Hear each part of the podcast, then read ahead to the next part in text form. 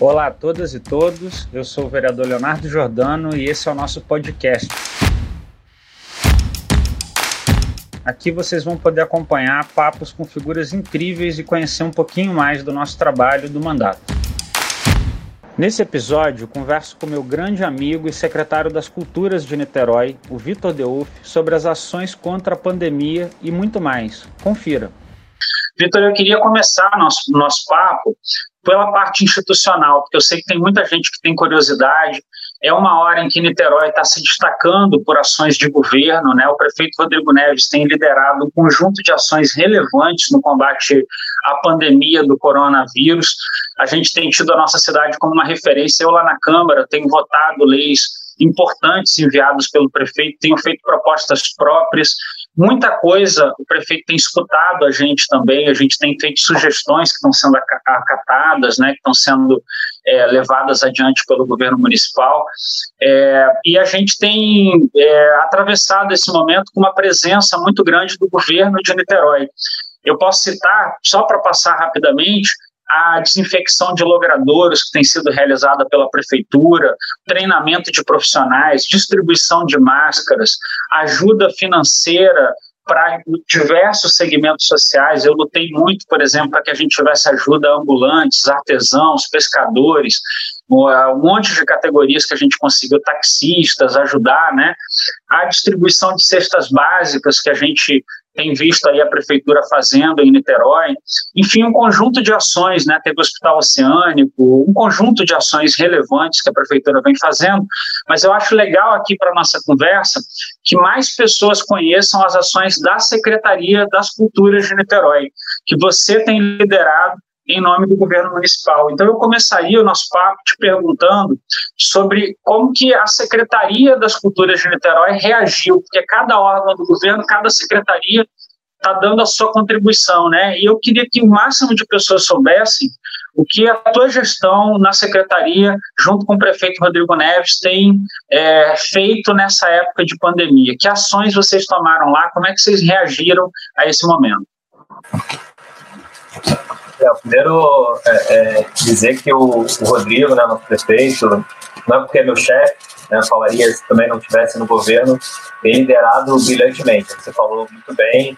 Primeiro, conseguiu unir a cidade, eu acho que isso é exemplar, né? A gente tem visto Brasília o caos que é Brasília, né? E aqui na cidade a oposição, independente dos partidos políticos, né? Pessoas que serão possivelmente até candidatos, adversários do, do, do do governo e tal estão unidos naquela cidade. Eu acho que isso é primeiro exemplar, o prefeito ter conseguido fazer essa união na cidade, porque as pessoas podem pensar diferente na política, mas a vida das pessoas está acima, né? Está acima da economia, está acima das divergências políticas partidárias, e o Rodrigo conseguiu unir a cidade, o sentimento da cidade, isso é importante, né? É, entender que isso é grave que está acontecendo, não é fácil o momento que está sendo que, que estão passando. Liderar isso não é difícil. Imagina é, é, a dificuldade dele, inclusive. A gente como secretário também tem essa tem dificuldade, mas o prefeito é que está sobre ele responsabilidade maior. Né? Então o Rodrigo tem sido exemplar em equipe de secretários que ele, que ele escolheu também para ajudar a liderar essa, é, os generais principais dessa, desse combate também. Então, parabéns, o Axel, o Giovana, nosso secretário de saúde também. Então, tem sido um time muito, muito bom muito coeso. Assim. A gente tem feito reunião. O Rodrigo é, é, é, é neurótico em trabalho, né? Gosta de trabalhar, gosta de fazer reunião. Esse momento ele está fazendo mais ainda, né? A gente tem se reunido bastante. Acho que isso mostra uma, uma capacidade de liderança e de gestão que o, que o governo tem feito eu acho muito importante, assim, a gente conseguir falar a mesma língua. Todos os secretários a mesma língua, todo mundo está afinado com o que está acontecendo na cidade, né?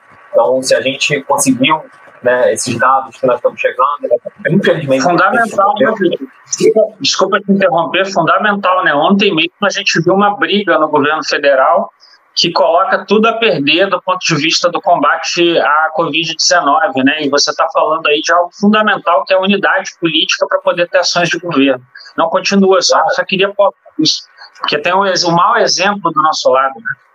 É, imagine, assim, imagina no meio desse caos todo você ficar brigando com o ministro, ficar brigando com o secretário, imagina você resolver brigar com o prefeito, que maluquice, né? Tem que querer o bem da população e o bem da população, em parte, faz você ter juízo na cabeça, né? Ter juízo para governar, isso é, isso é bem, bem importante. Parece uma bobeira dizer, mas é, é incrível, né? Como a gente vai vendo nesse momento a importância de pessoas com um pouco de bom senso na cabeça para ajudar a governar esse momento. E eu acho que a gente tem feito um esforço no governo muito grande. Assim que começou a pandemia, né, esse, é, não, não a pandemia como todo, começou lá atrás na China, mas é, assim que a gente começou a ter os problemas chegando aqui em Niterói, eu estava fora do país naquele momento, eu estava na Colômbia, participando do Festival de Cinema de Cartagena, que é o festival mais antigo, me para conhecer umas experiências é, de gestão lá muito interessantes, cinematecas, de patrimônio, na área de patrimônio, foi bem legal essa, essa visita, mas ao mesmo tempo eu fui tomado no meio do caminho, porque eu estava indo participar de um festival que o meio do festival foi cancelado, porque chegou na Colômbia, né? Então a Colômbia estava, eu, eu vivi na Colômbia aqueles dias de ver o que estava um outro país estava fazendo para controlar. É, voltei para o Brasil, me assustei, porque quando eu cheguei na Colômbia, testaram minha, minha, minha temperatura, e nem estava ainda com, com caso na Colômbia, né? Quando eu cheguei no Brasil, ninguém perguntou nada. Eu entrei no país sem testar a temperatura, sem saber se eu tinha passado por alguma situação de exposição. Era incrível quando eu cheguei no Brasil, percebi é, o descuido que estava tendo aqui com, do governo.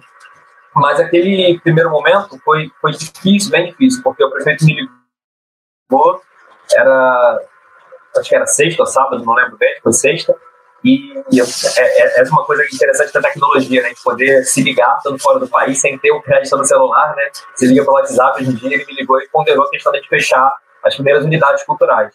Eu reportei para ele, inclusive, no caso que estava acontecendo na Colômbia, que lá já estava acontecendo isso, mesmo sem um caso. O, o, governo lá já estava começando a fechar, a prefeita lá de Bogotá foi uma das primeiras a tomar ações de fechamento, e falava que era difícil, era uma ação difícil da gente tomar, mas que eu achava que, que era o correto. Primeiro, começando pelos teatros, então a gente fechou o Teatro Municipal, o Teatro Popular, a Sala Nelson Pereira, e logo em seguida a gente fechou a Feira do Campo de São Bento, foi duro fechar, né? Imagina o que é dizer para os artesãos que eles não vão poder vender naquele final de semana, estando preparado o seu material, muita gente tendo gasto, é, é, pôs dinheiro, porque confeccionou o material, né? Então gastou é, dinheiro.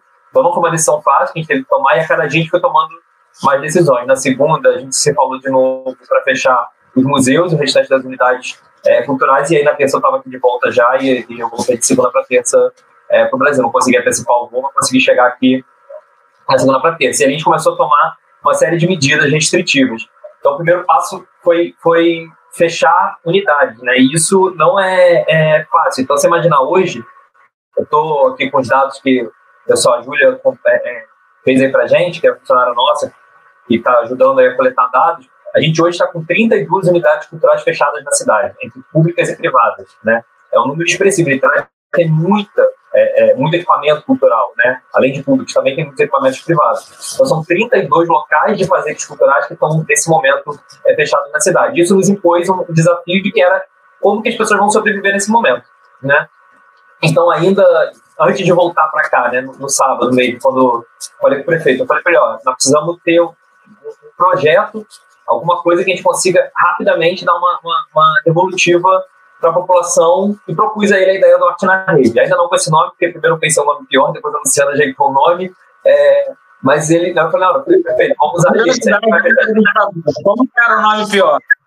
Não, não vou falar não, porque era muito ruim. Esse é o nome mas a Luciana salvou o nome. A Luciana é minha chefe de gabinete, que é formada em produção cultural também. Ela estava comigo na Colômbia, e aí quando eu liguei para mim, eu falei, Luciana, esse nome, ela falou, de jeito nenhum, isso é horroroso. Aí eu, a gente pensou ali na, naquela, naquele fim de semana, a gente pensou no nome. Mas naquele dia eu propus ao prefeito a gente fazer uma ideia do que era o Arte na Rua, né, que era um projeto que eu tinha criado com a Luciana lá atrás, no início da gestão do Rodrigo, e que a gente agora estava pensando, então por que a gente não transformar o na rua em na rede, né? Por que, que isso não é um próximo passo desse, desse programa que a gente tinha? Eu falei com o prefeito ao telefone e ele falou, não, pode tocar, acho que é, é o correto, vai lá. E aí foi depois, que era logicamente, queríamos um edital corrido, né, para botar na rua, mas olha que impressionante, é um dado impressionante, e aquilo impactou a gente na hora, quando a gente entendeu o que estava vindo ali. O Arte na Rua, no seu último edital, um ano de apresentação na rua, teve, se eu não tô, se eu não errado, 400 inscritos, né? Posso estar errando um pouquinho o número, tá? Posso estar com um erro de um pouquinho mais ou menos. Mas por cerca de 400 inscritos é por volta de 300 apresentações que tem mais ou menos, né? 300 e pouco, 320, dependendo do ano. O edital do Arte na Rede, que era para a gente fazer 45 apresentações, que é o que dizia o edital, teve em uma semana 900 inscrições. Então, estava nítido para a gente que a demanda era muito alta do setor. Né? Estava tava nítido para a gente que isso precisava, primeiro, ter uma ampliação desse próprio programa e precisava pensar outras ações para esse momento. Então, a gente, de cara, já aumentou de 45 para 200 apresentações, Nós já, já divulgamos, acho que 100 é, é, inscritos que já foram contemplados, vamos divulgar os próximos aí, né, nos próximos dias. É, e começamos a pensar outras ações. Montamos, o, o governo tem um grupo de trabalho para enfrentar a crise, né, pensar ideias para a crise. Nós montamos um específico da cultura, você inclusive faz parte, né, Léo, desse grupo de trabalho. Chamamos a Universidade Federal Fluminense, o Centro de Arte, o professor Guelma, é, também foi meu professor né, na, na universidade, chamei para participar, a presidência da FAM, é, equipamentos privados, então convidamos cinema para participar, a Escola de Cultura, o Fabrício Sassi, por exemplo, participa também, os pontos de cultura, a Rede Cultura Viva, o pessoal da Bem TV foi indicado para participar, Conselho de Cultura, tem conselheiros participando, enfim, nós montamos um time ali para pensar ideias e soluções para a área da cultura. É, você perguntou exatamente quais são as ações, então se se eu estiver ficando muito chato, você vai me interrompendo aí, se estiver falando muito, né? Porque a gente tem esse costume, não por isso que falar demais. Não, acho, que, esse balanço é super importante, né? Porque como é gestão pública, a gente prestar contas, né? Eu boa parte das ações conheço por estar lá no grupo com vocês, né? Porque a gente milita junto e troca muito, mas eu acho tão bom que a gente possa falar para as pessoas, até porque surgem ideias novas também, né? E, e isso é muito legal. Então fica à vontade Conta para gente das ações da, da gestão nesse momento, que eu acho que isso é bem relevante. Eu, eu, falei das 32 unidades fechadas e também a gente teve, nesse período de cancelamento, 350 atividades. Olha como Niterói tem muita atividade cultural acontecendo, né? Tá, a gente estava num momento muito bom da cidade, né? Do ponto de vista cultural também. Foram 350 atividades que foram suspensas no mês de março e abril, que aconteceu no equipamento, no Arte na Rua, nas conferências e tudo mais. Então, 350 apresentações artísticas que foram é, é, suspensas nesse momento. É muita, é muita atividade, né? Então, é, é isso foi um impacto é, muito grande. E aí a gente pensou algumas ações. Então, no Arte na Rede, nós tivemos 942, o número exato, de, de inscritos, e selecionamos 200, selecionar 200. Isso foi um investimento de 300 mil reais diretamente para os artistas, porque é um artista individual, né, se apresentando, 1.500 reais cada apresentação, 300 mil. É, o governo todo criou auxílio para os MEIs, os microempreendedores individuais, que você votou lá na Câmara, você ajudou lá na Câmara também a articular. A gente fez um levantamento de todos os, os MEIs, os cartões né, que foram entregues de benefício, também R$ 1.500 de benefício para as pessoas poderem é, usar no mercado, na farmácia e tudo mais. Desses, 41% total dos MEIs são da cultura. Olha que incrível esse, esse dado, assim. 41% de todos os microempreendedores individuais que acessaram o benefício são com quinais, né? Que aquele é, fazer, né? E, e para a galera saber, eu acho legal dizer isso, tinha uma limitação na lei que são mês com alvará em Niterói. Isso é muito específico, né? Porque você restringiu, não é alguém que foi lá escreveu uma MEI e deixou ela inativa. São as MEIs que têm alvará aberto em funcionamento em Niterói, que o Vitor está dando esse dado impressionante que o total de pessoas que acessaram o benefício foi de 41%, correto? É, são exatamente 2.616 microempreendedores individuais beneficiados da cultura, só da cultura, né? porque isso significa 40% do, do total. Nisso foi investido quase 4 milhões, é, é, injetado quase 4 milhões de reais em microempreendedores culturais da cidade de Niterói. Eu acho que não tem, acho não, né? Não tem nenhuma cidade do país que tenha colocado esse orçamento é, beneficiando trabalhadores da cultura diretamente. Porque o microempreendedor, apesar de ser, em parte, uma precarização do trabalho da cultura, a gente sabe, mas é a realidade do setor cultural hoje, né? A gente sabe que a galera não tem carteira assinada, sobrevive do trabalho é, é, específico quando tem o trabalho, né? E, mas essa galera é a galera que, que de fato está na ponta produzindo. Então, nós investimos 3,924 milhões, são quase 4 milhões de reais investidos diretamente em microempreendedores individuais da cultura.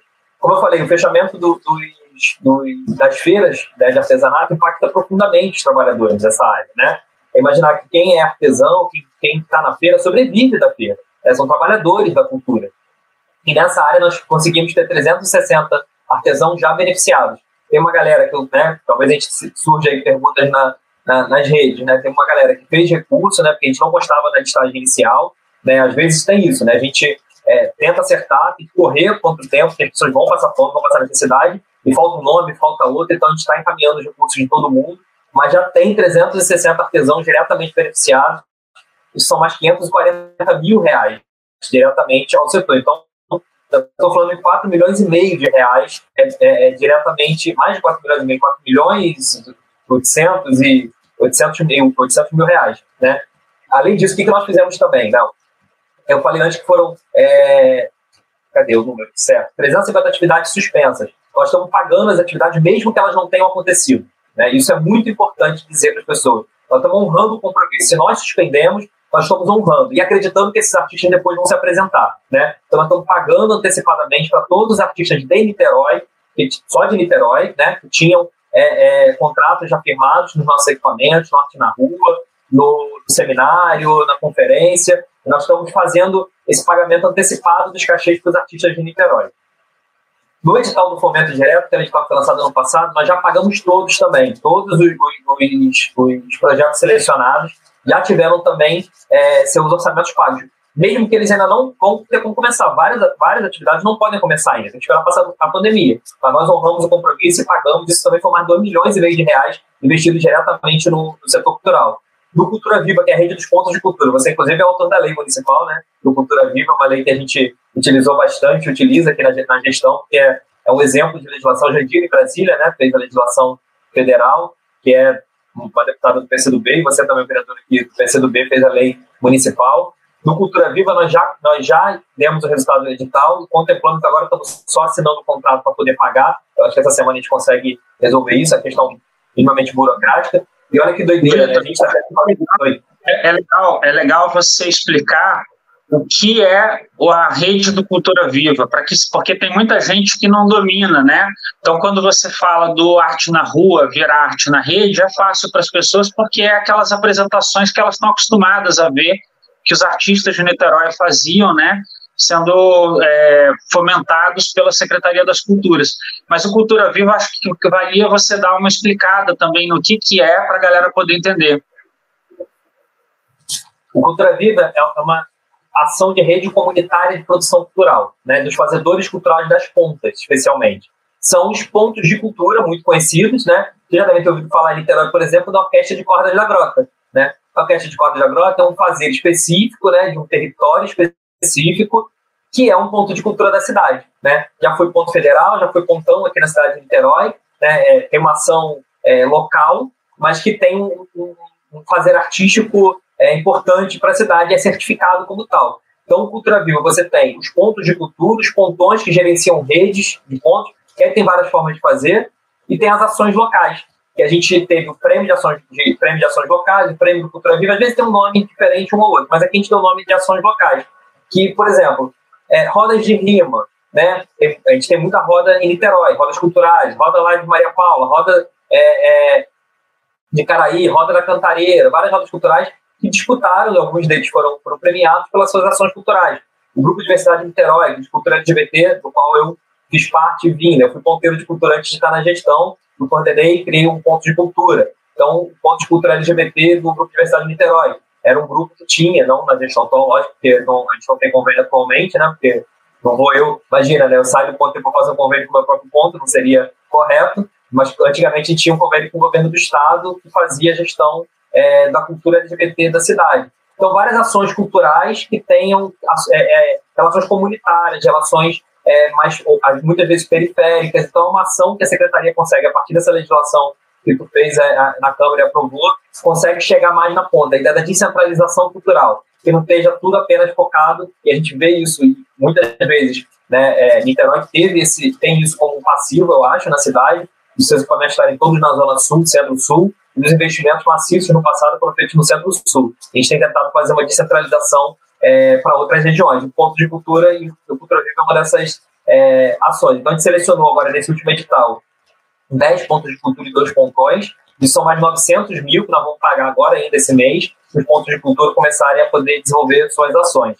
O edital do audiovisual segue o resultado, a gente acabou de homologar o resultado nessa semana agora, foram 29 projetos totais contemplados, é do estado do Rio de Janeiro inteiro, não é apenas de Niterói, e depois a gente vai lançar a semana aí, a Júlia que me deu esses dados aqui para eu ler, ela está terminando o relatório também, acho que ela deve estar tá assistindo a gente aí, né, estou botando muito trabalho para ela. É, ela fez, ela é responsável pelo edital do audiovisual. Ela está fazendo um relatório específico desse edital, é bem legal, Léo. É, os filmes foram selecionados, as temáticas foram é, selecionadas, a diversidade das propostas selecionadas. A gente fez um. um você é autor de uma, de uma lei na cidade, né, que é, obriga que o fundo de cultura seja territorializado, que não fique concentrado. esse edital acho que vai ser bacana, que embora não, não tenha impacto sobre esse edital, a seleção levou isso em consideração, então a gente vê uma territorialidade das produções na cidade, aonde chegam os cineclubes, aonde chega a, o local de filmagem, acho que isso pode, é um dado que é, que é bacana para te passar também aí, que acho que tem a ver com, o seu trabalho é, na Câmara, mas esse edital são mais 4 milhões que a gente pretende pagar também, é, se não, esse mês não dá, porque agora está terminando o mês, mas no início do, do, próximo mês a gente pretende estar pagando também, colocando e injetando mais 4 milhões é, de reais na área do, do audiovisual. Enfim, tem outras ações do governo também é, que tem a ver com o que a gente está fazendo. Então, essas legislações que vocês aprovaram na Câmara, que é o Fundo Niterói Supera e Empresa Cidadã, a gente já pediu, a Secretaria de Fazenda está fazendo um levantamento para a gente, de quantas empresas que deram entrada são da área da cultura. O prefeito ontem, por exemplo, você estava na, na, na, live dele, e várias livrarias da cidade. Niterói tem, tem sebos, livrarias, ele citava um dado que várias livrarias tinham dado entrada nesse, nesse pedido de ajuda para pagar funcionários. E, é, por exemplo, o projeto do Fundo Niterói Supera, ele vai começar agora a valer, né, para microempresas, pequenos, pequeno porte. Então, isso tem a ver com a cadeia da produção cultural da cidade, né? Você manter a cadeia criativa, a cadeia de produção, ela não é só para isso, mas ela ajuda o setor também quando o setor pode dar entrada nisso. E a empresa cidadã mantém o emprego das pessoas. Isso é fundamental, manter os trabalhadores empregados, não tirar a renda do trabalhador, né? Então, se a gente está falando é, de economia, não é a renda do patrão que a gente tem que manter, a gente a renda do trabalhador verdadeiramente. Esse é o povo que sofre verdadeiramente na ponta. Então, eu acho que isso é uma, uma ação é, que foi é, bem importante da gente fazer. Além disso, a gente tem. Então, se você imaginar, assim, só um dado de volume de, de financeiro que eu estou falando, né? É 5 milhões 294 mil beneficiou diretamente né, com arte na rede, MEI, artesão, RTAs e tudo isso que a gente que a gente está falando aqui, né? São 5 milhões e 300 mil praticamente investidos no setor da cultura no período da pandemia, ou liberados nesse momento no setor é, é, cultural. Isso sem falar do edital, do controle edital audiovisual, por exemplo, nisso não. E mais 7 milhões e 390 que são os editais, né? Que é o edital do Fundo de Cultura, o edital do audiovisual. Então nós estamos falando de, de uma liberação é, orçamentária na cidade de Niterói para a cultura no cerca de em torno de 13 milhões de reais para o setor cultural. Isso nenhuma cidade do Brasil, nenhum estado do Brasil está fazendo um negócio desse. A gente é único no Brasil, sem dúvida nenhuma. Não. Isso tem muito a ver com o que eu falando. E tem uma coisa, Vitor, que eu acho super relevante disso que você está dizendo, que é o, o, o raciocínio médio das cidades é a primeira coisa que faz em um processo de pandemia ou uma situação mais difícil do ponto de vista da execução orçamentária é cortar, extinguir e acabar com a cultura. Então, Niterói está fazendo o contrário, né? Niterói está é, mantendo e fortalecendo e preservando o melhor que pode os agentes culturais, liberando milhões de reais em orçamento e não paralisando a secretaria, mas ao contrário, você está em movimento na gestão pública pública, fazendo reuniões, montando o grupo de trabalho de crise que a gente participa lá junto, anunciando novas coisas, tentando realizar pagamentos, mantendo o melhor que dá. É claro que tem sofrimento para a cultura, a cultura é uma das áreas mais afetadas, não pode ter aglomeração, imagina só. É a primeira, né, uma das primeiras é, áreas que, que sofrem, mas é o contrário, né, até daquilo que é o instinto natural da maior parte dos governos. Quer dizer assim, então não vai gastar nada em cultura, porque gastar em cultura significa não gastar na, na prevenção, na, na pandemia. Então ela está fazendo as, as, a, o seu dever de casa em todos os campos e mostrando que a cultura não precisa ficar sem política pública e, pelo contrário, que ela ficar sem política pública é ruim para o enfrentamento da pandemia como um todo. Né? Exato. E isso que eu estava falando antes da, da gestão ter um pensamento. Então, Niterói consegue entender que cultura faz parte de uma cadeia de produção. É, eu estou falando de economia também. Eu estou falando, falando de fazer cultural, eu podia estar falando aqui do fazer artístico, da importância do fazer artístico. Né? Mas a gente que é, da, que é da área já sabe que tem importância. A gente já é, já é convencido da importância é, artística, cultural. E às vezes a gente, a gente precisa convencer o outro. Por isso que eu estou dando dado econômico, porque eu acho que é importante a gente também dizer isso a cadeia produtiva de literatura, quando eu estou falando 40% dos MEIs são da cultura, eu estou falando da cadeia produtiva da cidade, né? Quando, eu tô falando, quando o prefeito está dando dado da livraria, está falando da cadeia produtiva da cidade, que gera emprego, paga imposto. É, a, eu lembro que a secretária Giovana deu um dado numa audiência pública que nós fizemos antes da pandemia, que você puxou, ela dizia que 90 e poucos por cento do dinheiro investido nos projetos da renúncia fiscal tinham sido gastos em empresas de Niterói, em serviços de Niterói. Ou seja, nós não estamos abrindo mão de arrecadação, nós estamos fazendo girar a economia da cidade. Quando, quando nós estamos dando esses tantos milhões em cartões para a pessoa comprar comida, remédio e tal, está girando a economia da cidade.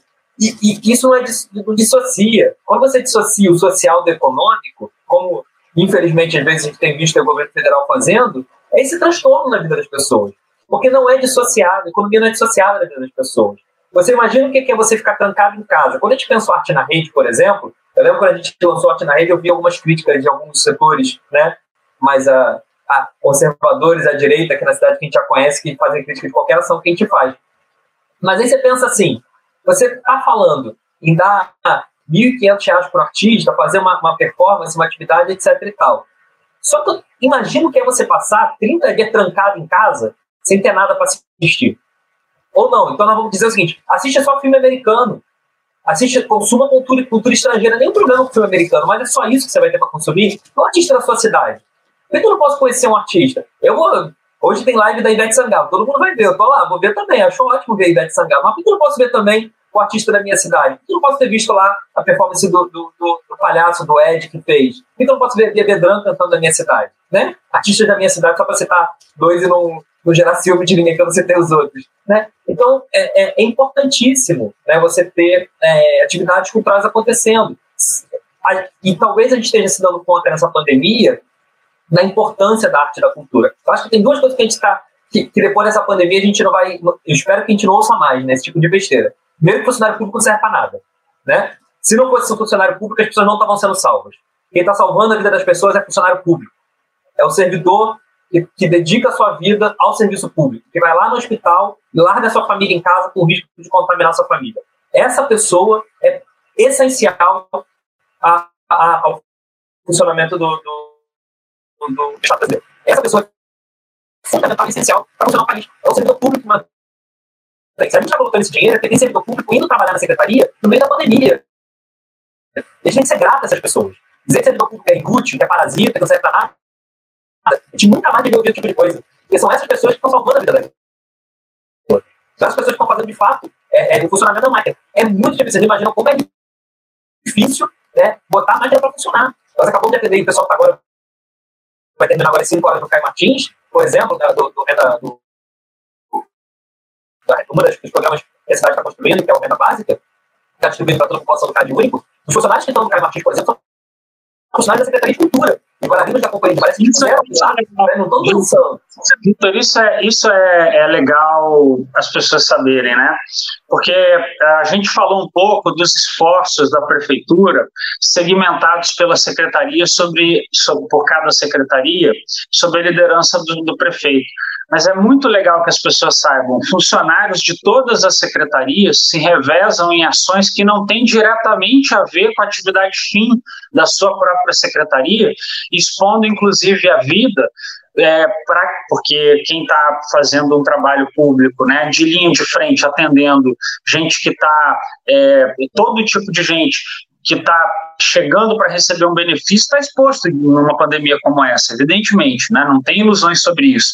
Então, é, secretários da Secretaria de, é, é, funcionários da Secretaria de Cultura fazendo atendimento é, de ponta para poder suprir a demanda de funcionários públicos em outros lugares. É muito grave que a gente estivesse vivendo no Brasil em vários países do mundo sob uma ideologia de destruição do funcionalismo público, de sucateamento das instituições, né, de destruição do próprio Estado. E eu acho que uma das, das repercussões dessa grave pandemia é um pouco o resgate da percepção das pessoas de que é muito importante a gente ter serviços públicos que funcionem. É claro que a gente tem que melhorar, que não pode ter é, é, desvios, exageros, coisas erradas que a gente vê acontecer, mas na média, da média, da média, o funcionalismo público é valente e faz toda a diferença na vida das pessoas. Eu acho que essa homenagem, essa percepção que você traz sobre a importância do funcionalismo público é uma coisa que cala fundo sobre os discursos é, neoliberais, né, ultraliberais, no sentido de destruição do Estado, de construção de um Estado mínimo, porque mão invisível de mercado não salva ninguém na hora das grandes catástrofes humanas e a gente precisa ter um Estado organizado né, e capaz de, de agir nesse tipo de momento. Então, é, eu acho super importante isso que você está colocando também. E a segunda coisa que eu ia falar, além do funcionário público, as pessoas não, não, talvez esperam nunca mais ouvir esse tipo de, de, de, coisa, né? É dizer que a cultura não tem importância, né? Estamos aí. Quem está tá fazendo o nosso dia passar em casa? O que, que nós estamos fazendo? Nós estamos consumindo cultura o tempo todo dentro de casa, consumindo arte. Olha as lives que estão sendo feitas. Inclusive, esse, esse novo formato que, que, os artistas estão conseguindo entender, produzir, produtoras né, estão aí é, traçando. Mas isso nada mais é. A gente já tinha as novelas, já tinha os filmes, que a gente, né? Os streams de cinema aí, que, que, bombam, agora estão lá em cima, né? Isso é muito importante. A cultura tem várias funções, né? Eu estava assim, estava falando da questão econômica, é uma delas, né? Uma função econômica, desenvolvimento econômico do país, da cidade, né? É, mas tem também aquilo da gente não adoecer. Você imagina que você está falando isso, ficar trancado em casa dias e dias, com seu filho, com sua filha, com seus avós, seus pais, ou consigo mesmo solitariamente, se você vive sozinho e, e, e gosta de, de, viver sem outras companhias, mas nesse momento você está completamente só. Você não pode ir no bar, você não pode ir no cinema, você não tem é, é, os amigos para bater papo na rua e na padaria comprar um pão. Quem te acompanha nesse momento? E por isso que a gente precisa ter essa produção em rede acontecendo. A cultura ajuda também a saúde mental das pessoas. É muito importante. As pessoas senão vão adoecer por outros motivos. Se não for pelo corona, porque estão em casa, eu estou em casa de quarentena, né, junto com minha mãe, meu companheiro, as pessoas adoecem se elas não tiverem o que fazer, né, se elas não tiverem o que ver, não tiverem o que compartilhar. Né? Então é muito importante também a ação cultural. Então acho que a gente vai é, perceber, eu, eu, eu assim espero que, como resultado dessa pandemia, a gente tenha essas duas questões resolvidas nesse país, né? A importância da cultura não é contraditória, ela é soma, né? Eu falo isso há um tempo já, quando tenho feito algumas falas sobre cultura. É, para você chegar no centro cultural, então você, ah, por que você gastou dinheiro desapropriando uma casa no Fonseca para fazer o centro cultural? Ah, para a pessoa chegar lá, teve o asfalto na rua, tem a luz na rua, tem a árvore podada, tem um conjunto de serviços públicos que operam naquela região para aquele negócio ali acontecer. Então a gente não fala de cultura de forma isolada, a gente fala de cultura de forma integrada. Isso é uma coisa que esse governo e o prefeito Rodrigo compreende bem, a equipe está tocando também essa questão da pandemia, tem compreendido bem, Léo. A ideia de que as ações, o esporte, a saúde, o meio ambiente, a cultura, a educação, são todas integradas. Né? Isso é uma, uma coisa faz parte da outra. Óbvio que você, nesse momento, o orçamento da secretaria já foi destinado parte dele para cuidar da questão da saúde, óbvio que vai ser, é, é um momento que tem que acontecer, né? Mas não significa que isso você vai paralisar o trabalho vai diminuir o trabalho, né? A gente tem que, na verdade, conseguir criar alternativas. Uma delas que a gente fez também, foi a última que eu não falei aí, foi o ingresso solidário. Foi a discussão do Conselho de Cultura, né? E que foi proposto a gente fazer. Nós estamos antecipando, as pessoas estão podendo comprar ingressos né, daquilo que lá na frente elas vão poder usufruir. É uma, uma, um pedido que a gente faz sempre às pessoas. Compre antecipadamente, né? ajude os artistas. O que, que esse dinheiro vai? 100% do dinheiro vai para os artistas. 100% do dinheiro vai para cestas básicas para ajudar os trabalhadores e profissionais da cultura. Né? Aquela galera, porque às vezes a gente não vê. O artista a gente vê no palco. É mais fácil a gente identificar quem é o artista, né? A gente conhece o artista do palco. Mas para aquele artista estar tá no palco, tem uma galera atrás daquele palco, né? para você usar a roupa que você tá, essa blusa que eu tô, a blusa que você tá, teve uma costureira, um costureiro fazendo, alguém desenhando na cadeia da moda, né? Pra gente poder estar tá fazendo essa live aqui, tem alguém operando junto com a gente aqui, tem um profissional também aqui atrás junto com a gente, fazendo o corte da imagem, botando essa legenda que a gente está vendo aqui. Então são profissionais da área que estão sem trabalho nesse momento. Então essas pessoas a gente tem que pensar, onde está o maquinista do teatro nesse momento? Onde está o iluminador do teatro? Onde está a câmera do audiovisual, que não está tendo nada para filmar? Né? Onde estão essas pessoas nesse momento se nós estamos fazendo de forma remota? Então, esses profissionais a gente precisa pensar, porque grande parte da cadeia da cultura não é, é profissional de carteira assinada, não são profissionais regulares, né? são profissionais autônomos, é, é, temporários, terceirizados, muito, na, na, maioria absoluta das vezes, são trabalhos precarizados né, que a gente tem na cultura. Então a gente precisa muito pensar nessas pessoas. O ingresso solidário é uma das ações que a gente está fazendo. Eu falei pra caramba, acho que talvez a gente pudesse aí falar com as perguntas também, mas é o tema. Você cobriu as ações gerais da secretaria, porque a gente também vai para as perguntas das pessoas. Você acha que falta mais alguma ou, no geral? Claro que tem outras coisas, mas. Acho que no geral tá... Legal. No geral, tá nada, o panorama geral.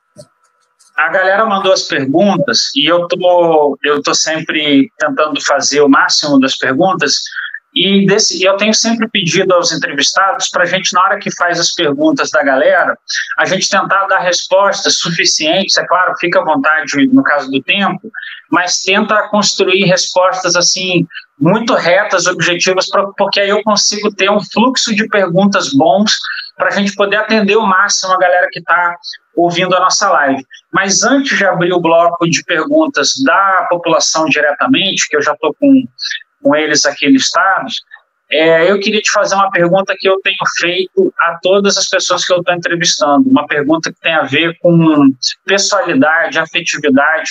Eu queria saber, Vitor, como é que está a sua quarentena, como é que está a sua emoção, como é que você está vivendo esse momento, que tipo de coisas você tem refletido, como é que você está se sentindo, como é uma pergunta pessoal mesmo, como é que está o seu isolamento social e como é que você se sente, que tipo de reflexões você faz diante desse momento? Eu estou de quarentena total. Falei que eu estava na Colômbia, né? eu cheguei da Colômbia, então estava numa, questão de estar em viagem, andando de avião. Me coloquei em quarentena no mesmo momento, não saí de casa, né? É, eu saí de casa nos últimos 30 dias, 40 dias, eu saí de casa três vezes somente. Uma para buscar remédio, que eu precisava buscar remédio, como remédio é, é, é, que eu busco na, na, na Rio Farm. A segunda vez, para poder comprar comida, porque não tinha mais comida para comer, tive que ir no mercado da esquina comprar comida. E uma para a Secretaria de Fazenda buscar e fazer a questão dos cartões dos artesãos, que eu fui lapidar pessoalmente essa questão dos artesãos. Mas eu tenho, eu tenho doença autoimune, né? Eu tomo remédios imunossupressores, então é, é, eu não posso me expor, né? Se eu, se eu pegar uma doença dessa, eu tenho um risco de ficar gravemente, ter, enfim, questões da, da, das personalidades nossas aqui também, né?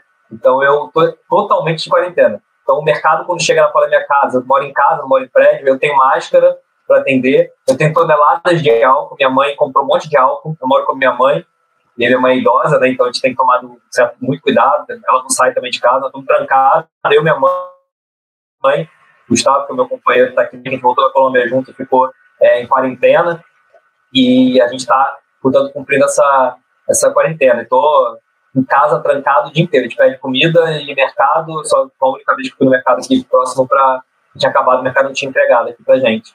E é, é, uma loucura, né? A gente passa álcool na banana, passa álcool na uva, passa álcool em tudo, né? Chega a comida em casa, taca álcool para tudo que é lado em tudo. Eu faço todos os procedimentos de segurança inteiros. Assim. Às vezes que eu fui na rua, eu tenho o saco da quarentena, eu tiro minha roupa do lado de fora no quintal, fico de cueca no quintal, né? Não entro de, de, com a roupa da rua em casa de, de, jeito nenhum. Mas acho que isso é muito importante, porque, primeiro que, o prefeito uma vez falou isso para a gente numa reunião, o secretário tem que dar exemplo, né? Nós estamos no governo dizendo que as pessoas têm que ficar em casa, tem que dar o exemplo de ficar em casa. E se sair de casa, tem que dar o exemplo da, da preocupação e do cuidado. Então, não sair de casa sem máscara, os vizinhos falando como se fosse um ET, né? Sair de casa de máscara. As pessoas demoraram a perceber isso da, da, da, importância da máscara, do isolamento. Às vezes o vizinho olha pra gente esquisito, né? Por que esse menino tá saindo de máscara de casa? O cara vem entregar a compra pra você, olha, por que você tá me atendendo de, de máscara?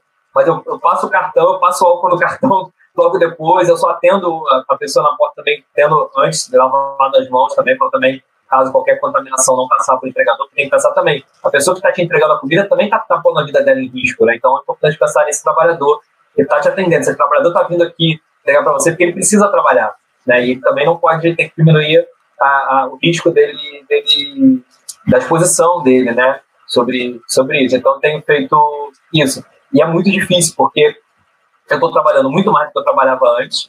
Né? Então, eu estou conectado o dia inteiro, falando com os funcionários o dia inteiro, falo que faço reunião de um monte de coisa aqui o dia inteiro, além do prefeito, com os funcionários, né? Que a gente, que a gente tem feito. E é muito difícil, né? Não é, não é fácil isso, porque você tem que coordenar as ações de forma remota. É muito mais fácil quando você encontra as pessoas. Nós somos um povo afetivo, né? um povo do encontro, do abraço, né? do gesto de falar na cara, de querer conversar. Então, ficar trancado, não ter os amigos no bar é uma dificuldade para mim, não poder ir no bar com meus amigos. Então, encontrar o povo do teatro, que é um povo que eu amo e saio muito, né? É, fazer reunião do Conselho de Cultura de forma virtual, sem depois poder ir para o bar, beber com a galera. Então, são coisas que eu gosto de fazer na minha personalidade. Então, eu não tenho não vou ao cinema, não, não vou ao teatro, fico só vendo, vendo, vendo lives, né? E fazendo, fazendo reunião. Tenho assistido muita série, depois todos os filmes e séries é, em dia também. Então isso, tá, isso ajuda, né? Essa parte ajuda, que a gente bota em dia aquilo que estava parado ali entre uma reunião e outra, tipo, dar uma pausa ali para assistir uma série que estava paradinha. Legal, Vitor. E... A gente está montando estúdio em casa, né, Léo, também. Né? É, pois é, né? A gente agora. Eu fiz uma, uma, uma live com a Jandira, aí eu vim o Bruno me, me, me zoando, porque já estamos acostumados a ver a parede preta atrás, o sofá, a camisa. Eu tenho os meus quadrinhos aqui, ó. É, um monte de, de quadros diferentes e tal, e, e a galera também já está acostumando. Eu já recebi até pergunta: o que, que é cada quadro e tal. A galera vai, vai vendo um pedacinho da sua casa, né? Eu moro aqui no centro. Depende do, dependendo do sistema que a gente usa para reunião, às vezes o plano abre mais. Eu tenho uns quadros aqui também que o meu cunhado fez umas fotos do meu cunhado que estão na parede. Às vezes a pessoa vê mais, eu vou dar uns quadros aqui em volta. Mas é um estúdiozinho montado, né? Que a gente vai montando assim dentro do próprio quarto. Legal. Querido, vou entrar então nas perguntas e aí você tenta dar as respostas assim no, no bate-volta mesmo para a gente tentar cobrir o máximo de perguntas da galera que está assistindo a gente. Márcio Filho pergunta: depois desse momento da pandemia, há pretensão de manter essas políticas inovadoras de transmissão pela internet como arte na rua? Como arte na rede, perdão? Essa é uma das discussões que a gente está fazendo nesse momento. A gente tem percebido que a demanda é não. Eu eu não quero ser também aqui apocalíptico, nada disso, mas vai demorar, né? É um processo de retomada das normalidades, né? É, é, é, assim, ah, você acha que vai voltar tudo normal? Vai, porque o normal sempre volta, mas é uma outra normalidade, né? A normalidade pós-pandemia. Tudo voltou ao normal depois da, da, da, gripe espanhola? Voltou. Mas qual normalidade nós estamos falando, né? É, é, é uma nova normalidade que se impõe ao mundo. Eu acho que essa experiência da rede é muito interessante, a gente deveria manter a ideia do arte na rede. Eu acho que uma das ideias que a gente tem que manter, óbvio, vai depender de orçamento, da nossa capacidade técnica, etc e tal. Né? É, a gente está falando de uma, de uma questão um arte na rede com volume X, então, mas acho que a gente tem que pensar nisso. E eu acho que isso é, é muito importante, entender o que a gente tem feito na gente. Esse mês agora a gente começou também, eu não falei isso, não falando, os equipamentos culturais, nós começaram a botar também programações em rede. E foi muito legal. Né? Perceber também que os equipamentos, quais estavam mais antenados à rede, quais estão menos antenados na rede, quem já tinha produto para colocar, quem não tinha. Então, a gente está começando a fazer experimentações e também agradecer a todos os diretores de unidade nossos, né, os funcionários que trabalharam remotamente para botar as programações no ar. E agora, no mês de maio, vai ter novidade na programação no ar. A gente tá, cada semana a gente vai botando novidades aí para a galera também, não se acostumar também, que como se tivesse tudo na normalidade. Cada semana tem que dar uma novidade também, porque eu acho que é importante ter coisas novas para trazer para a população, a população poder passar cada semana uma semana. Mas arte na rede eu acho uma coisa legal que deveria continuar. Legal, Vitor. Eu queria dar alguns recados aqui antes de passar para a próxima pergunta. Um deles é para fazer a divulgação dessa parceria que a gente tem do Niterói Criativo, a Comissão de Cultura da Câmara, para quem não sabe, está acompanhando a live, eu sou presidente da Comissão de Cultura da Câmara. Eu fiz uma parceria com o Vitor, com a Secretaria das Culturas de Niterói, e a gente construiu uma plataforma de divulgação das ações dos niteroenses, da cultura ou não. Porque às vezes tem gente que quer, por exemplo, fazer atendimento psicológico, a gente não deixou fechado para tentar abraçar o mais gente que a gente pudesse abraçar. Tem gente que quer dar uma aula de português, quer fazer alguma coisa é, que não é exatamente uma apresentação cultural. E a gente construiu uma plataforma chamada Niterói Criativa, que vocês podem acompanhar, quem quiser depois dar uma olhada é, na, na minha página, tem lá o link, o acesso, né, que é uma parceria da Comissão de Cultura da Câmara com a Secretaria das Culturas de Niterói. E o que, que é o Niterói Criativo? Ele é uma plataforma de divulgação das ações voluntárias das pessoas de Niterói. Todo mundo que faz algo bonito, importante, engrandecedor para o outro, na direção do outro nesse momento, tem mais essa ferramenta para ter o seu trabalho divulgado e a gente está utilizando isso para aumentar o alcance dessas ações de pessoas de Niterói que têm feito algo importante. Segundo Segunda coisa que eu queria mencionar também é que hoje é a data em que a gente faria, o Vitor sempre também está comigo nessa atividade, todos os anos a gente faz a caminhada dos cravos no campo de São Bento, comemorando né, os valores da Revolução dos Cravos, mas não é simplesmente a Revolução de Portugal dos Cravos, são os valores envolvidos, até porque o 25 de abril é o Dia da Liberdade e existem muitas coisas que aconteceram no 25 de abril que marcam essa data como o Dia da Liberdade do ponto de vista da defesa do internacionalismo, dos valores da solidariedade. A gente, todos os anos, sem faltar, a gente faz a caminhada dos cravos no campo de São Bento. Esse ano a gente não pôde fazer, e a gente está fazendo uma ação virtual é, que tem vídeo, que tem participação das pessoas, onde cada um pega um filtro, faz um vídeo próprio, posta uma foto de memória é, das caminhadas dos cravos que a gente já fez até aqui e coloca à disposição. A gente faz isso todos os anos para marcar e defender esses valores progressistas importantes pelos quais a gente milita. Então, queria mandar um abraço aqui para todas e todas, todas, todos aqueles que se envolveram com as atividades da Caminhada dos Cravos, é, que a gente organiza todos os anos e esse ano fez pela internet. E por fim, anunciar a vocês, vou continuar com as perguntas com o Vitor em seguida, que na próxima segunda-feira, às 17 horas, eu vou entrevistar a filósofa Márcia, Márcia Tiburi, que foi candidata ao governo do estado do Rio de Janeiro, e às 5 da tarde, na segunda-feira, eu vou ter um papo com ela falando sobre os impactos. Ela é uma filósofa conhecida, com muitos livros escritos, falando sobre o impacto do isolamento social, um pouquinho disso que o Vitor estava falando para a gente, nas mentalidades, nas sensações, nos comportamentos, nas percepções das pessoas nesse momento tão delicado. Então é muito legal trazer uma filósofa que tem um olhar, inclusive, da luta feminista, mas que discute a sociedade como um todo, para fazer esse debate. Ele vai acontecer na nossa live de segunda-feira, às 5 da tarde. Eu acho que vai ser também outra, outro grande momento em que a gente vai ter uma conversa bem bacana aqui. E, Vitor, para continuar aqui as nossas perguntas, Marilene Costa. Olá, boa tarde. Então, quais são os projetos culturais de inclusão para tempos de pandemia na área das culturas? Eu penso que o Vitor falou um pouco deles, né? O Arte na Rede, a, o pagamento dos editais, as antecipações, né?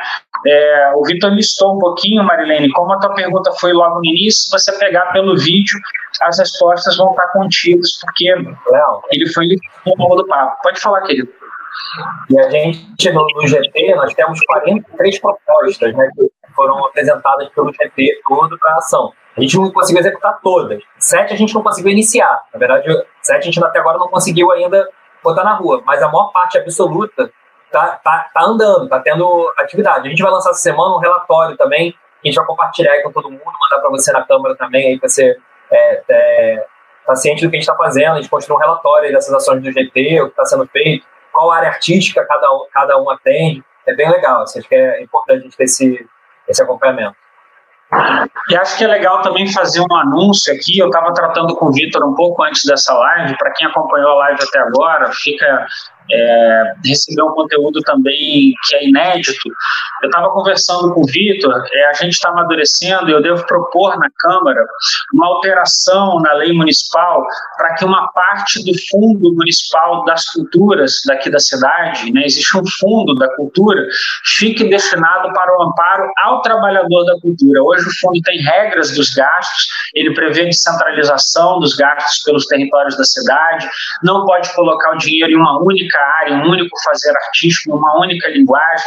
Tem regras, mas ainda não tem a previsão, e a pandemia vai ensinando para a gente coisas novas, né? não tem uma previsão de uma parte do Fundo Municipal de Cultura ficar reservada para o atendimento de demandas de trabalhadores da cultura, inclusive emergências como a gente está vivendo.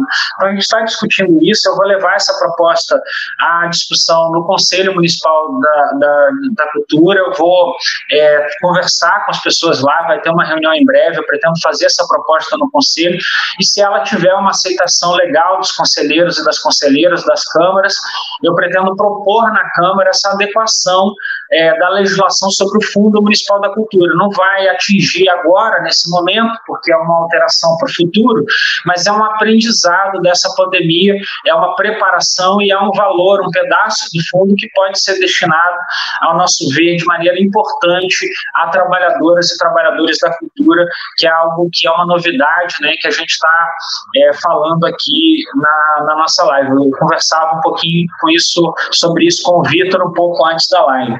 Bom, Continuando aqui as perguntas, uma proposta do Fábio Fortes, um abração para a galera do teatro. Fábio, proponho construirmos uma cláusula na janela atuação do prefeito Rodrigo Neves. Vai rolar um, Fábio, para os profissionais da saúde, e está rolando aí a data, não me lembro de cabeça, mas está tá rolando o vídeo, vai popularizar aí. Oi? Terça. Terça-feira. Terça-feira. Terça-feira vai rolar uma cláusula dos profissionais da saúde, Fábio. E é legal assim, esse reconhecimento do Fábio ao trabalho do prefeito também. Natália Sindra, Vitor, como foi estar fora do país no início da pandemia? Cara, foi, é, é, foi ruim em um certo sentido. Assim, ó, é, é ruim você estar fora quando você está num momento de crise, né? Então, tem que determinar fechamento de, de, de museu e tal. Você não está fisicamente no Brasil, é difícil. Então, você, eu tive que, pelo telefone, ligar para diretores, conversar, entender, conversar com o prefeito. Não, então, não foi é, uma, uma, história fácil, não, é fácil, porque já está imbuído de um outro momento, né? Você está ali para, você tava, eu estava indo fazer uma atividade específica, é, discutir, então não era fácil. Agora, você, e aí você imagina, tinha um monte de reunião marcada que as reuniões começaram a cair, né, com o passar do tempo. Então, a, a a agenda que a gente tinha construído também acabou atrapalhando. A gente tinha um convênio internacional para assinar, que foi assinado, mas é, acabou sendo assim, foi assinado, corrido de uma forma que a gente tinha que fazer, e aí o pessoal lá de Cartagena foi super legal com a gente, porque ele falou, pô, mas precisa assinar isso. Aí o pessoal da direção do festival se dispôs a marcar, porque o, o governo do, da cidade tinha proibido de fazer atividade, não podia ter aglomeração mais. Então eu vivi lá na, na Colômbia, foi interessante viver é, como o governo estava enfrentando de forma rápida. Né? É, Cartagena tinha, tinha tido, acho que se eu não me engano, um caso de, de um navio, de um cruzeiro, e o governo, na hora, decretou: não pode mais parar cruzeiro, não pode entrar mais de 50 pessoas no lugar, começou a fazer várias medidas né, de, é, de, de isolamento social. Isso foi muito importante. Né? A cidade conseguiu. É, no dia que eu saí da cidade, por exemplo, a cidade é uma cidade murada, né? uma cidade murada, uma das únicas, eu é, acho que é a única na, na América que ainda mantém o muro original da época da colonização espanhola e tal. E o muro foi fechado. Se eu não tivesse saído naquele momento, eu não teria conseguido sair, porque o lugar que eu estava era dentro do muro. Eu saí, minutos depois foi fechado o, o muro. Então, você imaginar que não é uma situação fácil, mas ali a gente ainda não tinha o, o, talvez o tamanho do impacto que ia ser. Eu ainda eu brincava, falava assim, pra que eu vou usar máscara? Que bobeira, vou entrar avião de máscara pra quê? Não faz sentido, né? A gente já estava discutindo isso, mas quando a gente foi, por exemplo, na, nas farmácias para tentar comprar uma máscara, já não tinha, né, antes da gente voltar. É, comprar álcool em gel não tinha, não vendia mais. Então, a gente foi percebendo a realidade nessa, nesse caminho de volta. Agora, o susto para chegar no Brasil não tem nada, né? né? O governo federal não estava fazendo nada, não tinha nada no aeroporto acontecendo, não tinha. Né, é, é imagina, o governo da Colômbia mandou e-mail para a gente é, para averiguação e tudo mais, o governo nem sequer perguntou se, se tinha estado em alguma atividade, se tinha estado com alguém no grupo nada. Assim.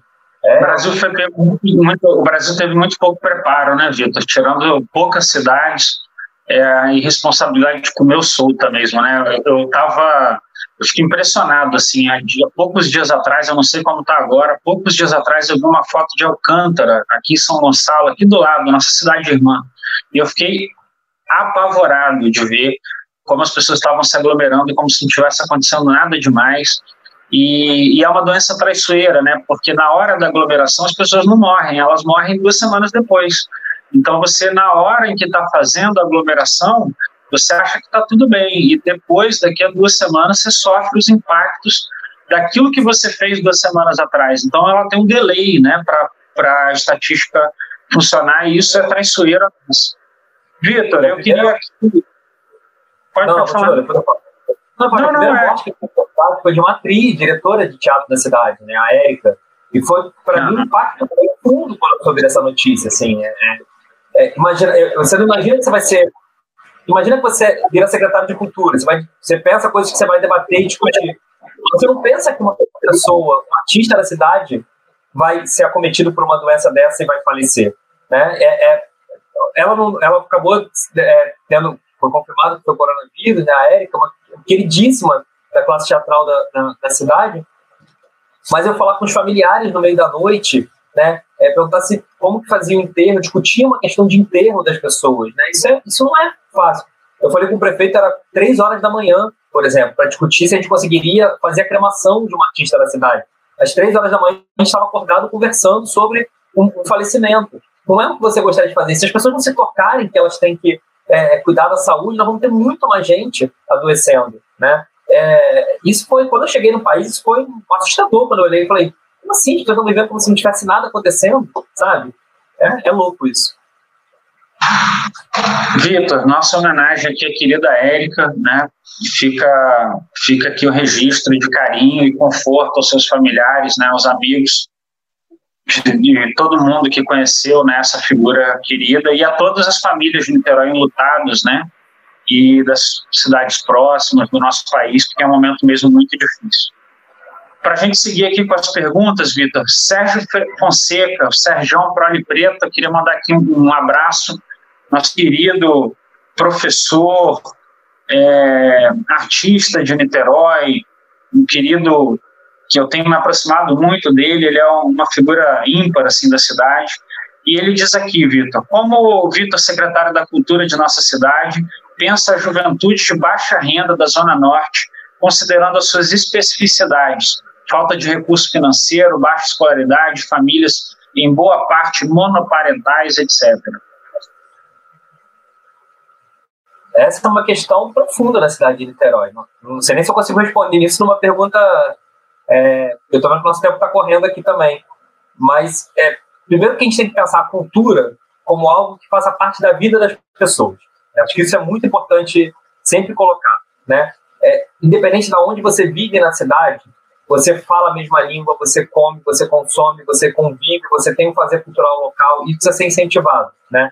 É, como você fala, por exemplo, de arranjos familiares monoparentais, isso é uma mudança cultural no país que a gente está vivendo, né? Cada vez mais é, famílias com, com, com, só com pai, só com mãe, ou pai e pai, mãe e mãe, né? Ou, né? Antigamente você tinha mais famílias com pai, mãe filhos, né? Isso era mais é, é, da normalidade, entre aspas, né?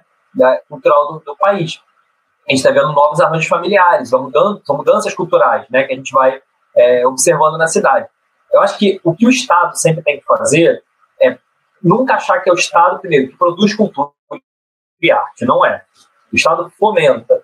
O Estado precisa fomentar de jeito igualitário, mas percebendo a desigualdade que existe lá dentro dessa situação. Então não adianta eu dizer que eu tenho que dar um real para Icaraí e um real para o Fonseca, se no Fonseca eu tenho uma situação que não tem nenhum equipamento cultural, em Icaraí tem vários. Né? Eu tenho que saber olhar isso de forma é, diferente. O, o, o, morador de Icaraí é igual ao morador de Fonseca, por princípio. Né? O morador da, do Caramujo é igual ao morador de Santa Bárbara. Todos os moradores são iguais, de São Gonçalo, de Maricá, do Rio de Janeiro. É um, é um indivíduo, né? é um ser humano, ele é igual. Mas o Estado, tradicionalmente, não olha para ele igual. Porque, normalmente, especialmente nas comunidades, o que o Estado tradicionalmente olhou é com polícia, né? E a gente sempre brinca, é, fala, brinca não, né? Mas fala disso, assim, a gente sempre usa esse, essa, essa questão para discutir, por exemplo, quando a gente fala de edital público, né? Que você citou dado de edital público, Léo. Então, por exemplo, quando você fala assim, edital público, a gente sempre fala isso, edital público hoje é a forma mais democrática de atingir as pessoas, porque você evita a política de balcão, né? É, é, eu, não, eu não preciso é, receber pessoas e negociar apoio político. Ela se inscreve no edital, tá lá, é transparente, tem uma comissão de seleção externa que a gente faz e tudo mais. Porém, tem uma galera que nem chega no edital.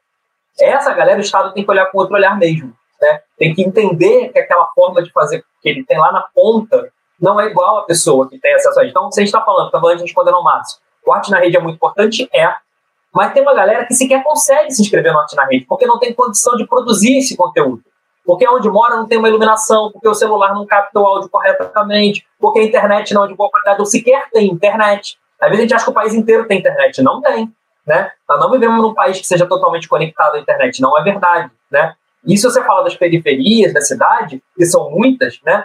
né? É, é tem muita periferia e, e, e, às vezes a gente dizia isso, né? Eu lembro quando, quando o Bumba caiu lá atrás, quer dizer, talvez Niterói tenha descoberto que tem o Bumba pela primeira vez, né? talvez Niterói tenha descoberto que tem favela pela primeira vez, parte de Niterói, né? De outra parte, né? Nós aqui estamos conversando, sabemos que, que existe. Mas essa, essa população, muitas vezes, não acessa edital, porque não sabe escrever, porque não sabe a forma correta, porque não acessa porque sequer acredita no Estado.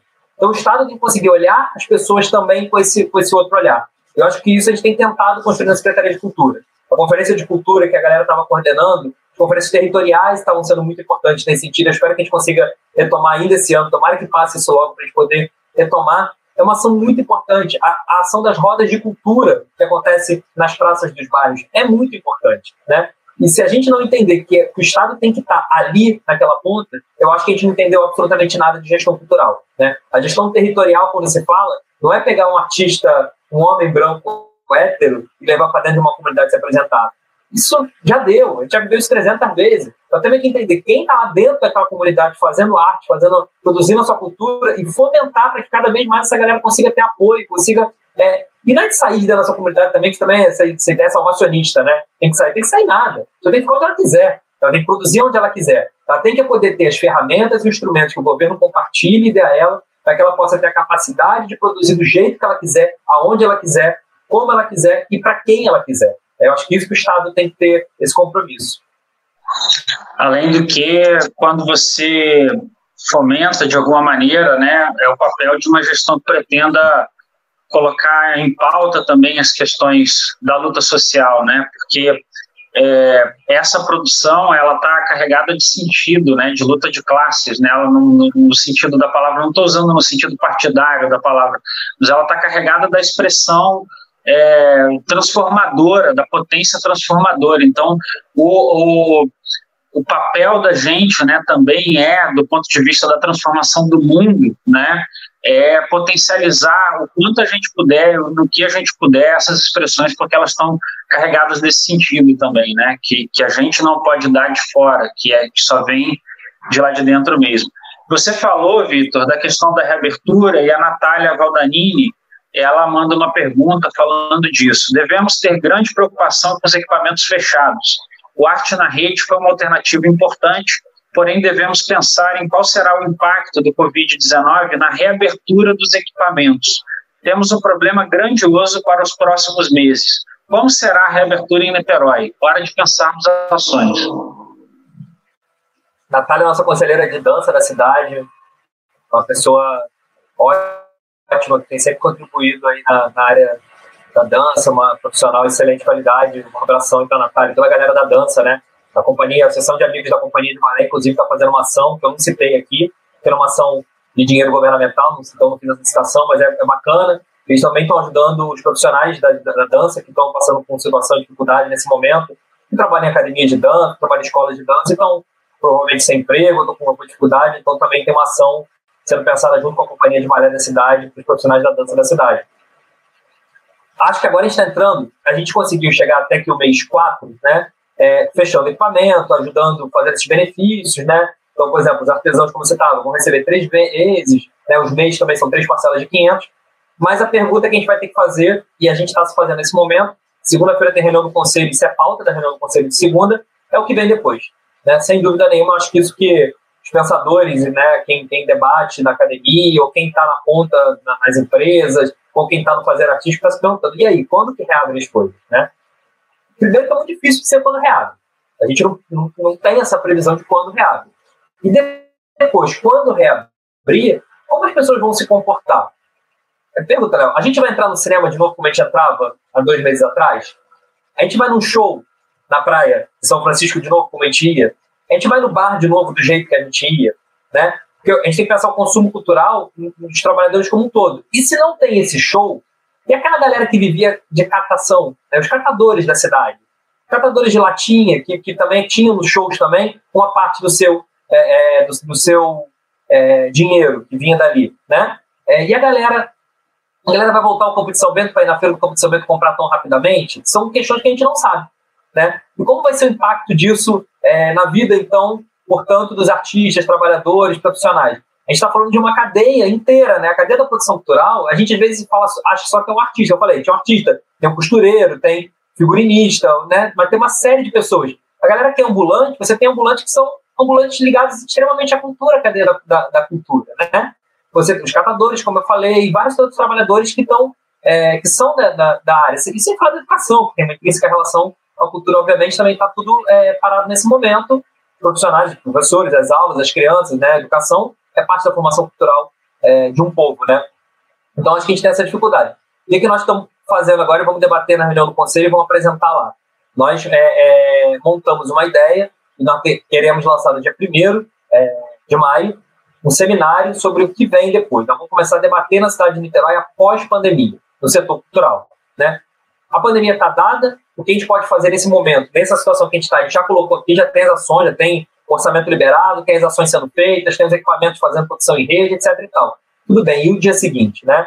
Então, no, inclusive, aproveitar para publicamente aqui te convidar para estar com a gente né, no dia primeiro. A gente deve lançar essa ideia do seminário é, no dia primeiro, essa reunião que eu citei hoje de manhã com professores da universidade. Eu estava debatendo isso com professores da universidade, né, professor Luiz Augusto, professora Aninha Calabro, pessoas que são pesquisadores da área da cultura, de políticas culturais, pessoas de, de, é, de excelência na área acadêmica, mas obviamente que nós queremos debater é, não só do ponto de vista acadêmico, mas também com os setores cidade. Então, nós temos que chamar o dono dos cinemas para debater, nós temos que chamar o pessoal do Cultura Viva, que está na ponta, nas comunidades, o pessoal, como eu falei, das rodas, o pessoal da moda, os conselheiros de cultura. A ideia que a gente vai debater na reunião, é, inclusive de segunda-feira do Conselho, é um pouco isso, assim, como que nós podemos preparar a cidade. Eu acho que esses, eu não sei se a gente chama, tem uma galera que chama, chamando seminário virtual de webinário, né, os e-seminários, esses nomes que a gente vai criando aí, mas a ideia é que a gente apresente na reunião segunda do Conselho, Natália, uma proposta de seminários para debater com um conjunto não só a literatura entrou em uma ilha, então chamar secretário das outras cidades. Nosso companheiro Sadi, que foi, foi conselheiro, né, foi presidente do Conselho de Cultura de Niterói, acabou de assumir lá a Secretaria de Cultura de Maricá. Então chama Maricá para debater com a gente, porque faz parte de uma cadeia de produção. São Gonçalo tem que vir debater com a gente também, e a gente debater com São Gonçalo, não é eles que virem até nós, né, a gente debater de forma conjunta ações, porque isso impacta toda a região leste fluminense, sem dúvida nenhuma. O consumo de cultura de Niterói se dá muito grandemente na cidade do Rio de Janeiro, a gente sabe disso, né? é, os trabalhadores de Niterói se movimentam para o Rio de Janeiro. Mas a gente sabe que a cidade do Rio de Janeiro tem uma certa dificuldade nesse momento, uma grave dificuldade é, política né, estabelecida na cidade do Rio de Janeiro, que a gente torce para que supere rapidamente. Mas a gente sabe que está enfrentando é, é, sérias dificuldades lá políticas também, administrativas. Mas a gente precisa discutir isso desse ponto de vista é, global e não apenas local, porque eu acho que isso é um, uma mudança de comportamento que vai acontecer na sociedade que vai demorar para a gente retomar. Então a gente está atento a isso, eu acho que a partir de 1 de maio a gente começa. Eu acho que o mês 5 é o mês da gente debater o pós-coronavírus. Vitor, o nosso tempo está acabando aqui. Eu queria falar para a galera que mandou perguntas adicionais que a gente vai tentar fazer elas chegarem ao Vitor ou responder diretamente na medida em que a gente consiga, né, dependendo do tipo de pergunta, a todas as pessoas que interagiram, que participaram, e eu queria fazer algumas saudações. Eu queria saudar o Fábio Fortes, da Orquestra da Grota e Coletivo Araribóia. Obrigado, Fábio, pela presença. Andréa Terra, diretora do Solar do Jambeiro, nosso querido equipamento municipal. Saudar a artista plástica Leila Barbosa, idealizadora da escadaria do Mosaico em Charitas, eu tive a oportunidade, a honra de poder é, ter feito uma lei, a patrimônio cultural é, da cidade de Niterói. A das artes aí, a gente pagou também, Leila. O dinheiro está na conta. Saudar o Conselho de Cultura, os conselheiros e conselheiras que estão assistindo, né? João Calheiros, meu querido amigo pessoal, brilhante carnavalesco da cidade de Niterói. João, um abração para você. Muitos amigos, né? A gente tem militância na área da cultura e são muitos amigos aqui que aparecem vendo a nossa live. Saudar a Fran Melo, saudar o Fran Melo, diretor da Companhia de Balé de Niterói, querido Fran, e a Priscila Pinheiro, da CODIR. É, saudar toda a companhia de balé. Totalmente lá com a gente na distribuição do CAD Único, ajudou lá nas filas, organizar fila, Que um exemplo bacana aí da gente ver como artistas é, são solidários, bastante solidários, foram muito bacanas. Isso, que a gente conseguiu fazer ali no Caio. Muito obrigado a todos os funcionários da cultura que dispuseram do seu tempo, da sua saúde, né? Porque botam sua vida em risco também ajudando o próximo. Foi muito bom isso. Pois é, e, depois algumas pessoas dizem que companhia, que companhias de balé são elitizadas, né? Você vê o exemplo da companhia de balé de Niterói e como como eles se colocam a favor da população. Bom, é, queria saudar minha querida amiga Lucília Dorsley, do Brinde à Poesia. Querida, um beijo para você, obrigado que você está aqui com a gente. Uh... Ele também estava final lá, também vencedora do final. Oi? Eu não vi. Lucília também, vencedora do edital aí, ó. Uma das artistas premiadas. É isso. Júlia Cárdenas. também, Léo? Gente desenvolveu, a, gente tem, a gente tem usado também os equipamentos, muitas vezes para ajudar outras secretarias, e a Codir nos pediu para fazer distribuição de cestas básicas para a comunidade LGBT. a gente usou ali o, o, o saguão de entrada do Teatro Municipal, e a Priscila coordenou lá com a sua equipe a distribuição dessas cestas para a comunidade LGBT, que foi muito bacana é, também ajudar outras pessoas em necessidades aí, estão passando necessidade, mas equipamentos culturais estão sempre à disposição. O Teatro Popular também utilizamos lá para distribuir é, os meios, o CAD único. A sala Carlos Couto está fazendo vacinação também de pessoas para gripe. A gente está usando aí nossos equipamentos também. O Céu de Jurujuba também foi distribuição de CAD único. Os, os, profissionais também, os trabalhadores do, do Céu também estiveram lá com a gente. Às vezes eu falo de um, esqueço dos outros, o pessoal não comigo, aí que eu estou esquecendo dos outros trabalhadores que ajudaram a gente. É, um beijão também para a Priscila. É, saudar a Júlia Cárdenas, coordenadora do setor educativo da Biblioteca Parque de Niterói. É, e eu queria te pedir, antes desse, dessas considerações finais, para a gente fazer um encerramento, Vitor, é, rapidamente, para a gente poder é, deixar assim, uma mensagem de de compromisso né, com o setor cultural da cidade, eu queria muito fa falar isso. É, eu milito em muitas causas e o mandato na Câmara ele está dirigido aos mais variados segmentos, mas eu tenho um compromisso profundo com o setor cultural da cidade que não tem a ver com ser vereador. O Vitor citou aí a gestão do é, a, gestões anteriores né, do Conselho Municipal de Cultura, quando, por exemplo, o Sadi Bianchim era o nosso presidente, e eu me lembro ativamente, foi um conselho de cultura que eu participei, fui conselheiro, sem ser vereador, salvo engano, acho que eu não era vereador naquele período, e a gente fez uma oposição muito dura né, em relação a políticas culturais das quais a gente discordava. Então, queria aqui registrar meu profundo carinho, compromisso. Eu sou autor de um conjunto enorme de leis, assim, muitas leis, eu não sei nem quantas, é, dirigidas à cultura, as que estabelece, a que estabelece a própria lógica de tombamentos culturais imateriais que Niterói antes não podia fazer, a lei do artista de rua da cidade, a, é, o Vitor falou do Cultura Viva, muitas são as leis que a gente fez, né? eu tive o prazer também de sempre ter trabalhado muito perto do Vitor, Vitor já tive a honra de ter o Vitor como até chefe de gabinete, boa parte dessas leis a gente construiu juntos, e eu queria deixar aqui esse compromisso, né, firmado os conselheiros e conselheiras da cultura, com as pessoas que atuam no segmento cultural de Niterói, que é, a gente vai seguir tendo na nossa atuação na Câmara ao longo dessa pandemia e depois dela. Vitor, é, queria que você fizesse uma saudação final, fique à vontade, quero te agradecer mais uma vez pelo seu tempo, seu carinho de estar aqui, bem como agradecer todas as pessoas que acompanharam a nossa live do início ao fim e tudo que a gente discutiu aqui, que contribui para esse debate geral é, nesse momento tão difícil. Muito obrigado, Vitor, pela tua presença e é, a palavra está contigo para a saudação final. Obrigado pelo convite, é um prazer estar fazendo aqui esse, esse bate-papo, né? Essa forma nova da gente se conversar, né? A gente conversa tanto pessoalmente que a gente agora está tendo que fazer por telinha dividida aqui, é super esquisito essa, essa história, né? A gente vai conhecendo um pouquinho mais também a casa das pessoas, dos quadrinhos atrás aí, vai conhecendo um pouco mais além do, dos, dos seres políticos, né? Porque às vezes a galera acha também que o político não, não vive, né? A gente ouviu, eu ouvi um carro de bombeiro passar aí atrás, que eu sei que perto dos bombeiros. A gente agora tem um cara do pão pitando aqui na minha rua. A gente vai vendo também é, é, certos outros aspectos da vida das pessoas que acho que esse momento está nos mostrando, né? A Ludmilla caindo na piscina, na live dela, né? Acho que tem sido interessante essas, essas experimentações que a gente vai fazendo também sem, sem medo né, de, de, de, errar. E a gente erra, é fato, né? Às vezes a gente erra. Né? Às vezes um cadastro faltou uma pessoa, às vezes o prefeito toma uma ação e depois ele conserta a ação, e às vezes a gente toma uma ação na secretaria e conserta a ação na secretaria. E é por isso que eu acredito muito, muito, muito em gestão dialogada, em gestão que tem a participação das pessoas, né?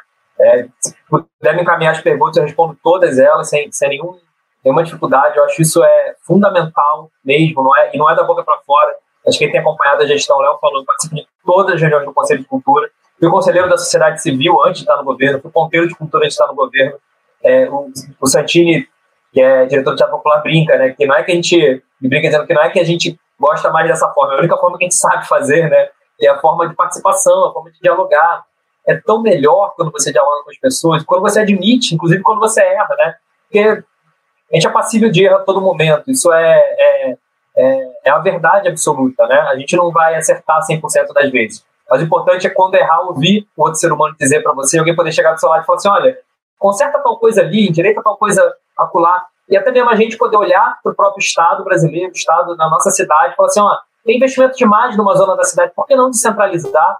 Por que não criar mais um centro cultural numa região que não tem centro cultural, sabe? Por que não? Né? Por que a gente também não pode olhar e falar assim, olha, teve um erro lá atrás mesmo, né? talvez foi um momento, talvez não foi, talvez uma decisão individual, política, sabe, sei lá, não é para ficar olhando para retrovisor, mas é corrigir as ações no, no, próximo período. Eu acho que a gente tem essa possibilidade em Niterói, né? Eu acho que o que a gente tem tentado fazer na secretaria, eu acho que tem demonstrado um pouco dessa nossa vontade de, de atuar é, por uma arte, uma cultura que de fato mexa com a vida das pessoas, que a gente fomente outros fazeres culturais, entenda os territórios que as pessoas vivem e trabalham e produzem sua cultura e sua arte, entender os trabalhadores e trabalhadoras da cultura, entender o setor econômico, que é, um, que é uma parte que está aí, está dado, não somos nós que vamos dizer que quem é bom e quem é ruim nesse momento. Nós estamos aqui, na verdade, para fazer uma gestão que consiga olhar todos e todos e corrigir aquilo que a gente entende que estava errado no processo e poder ter um olhar especial dos trabalhadores e trabalhadoras da cultura sempre, né?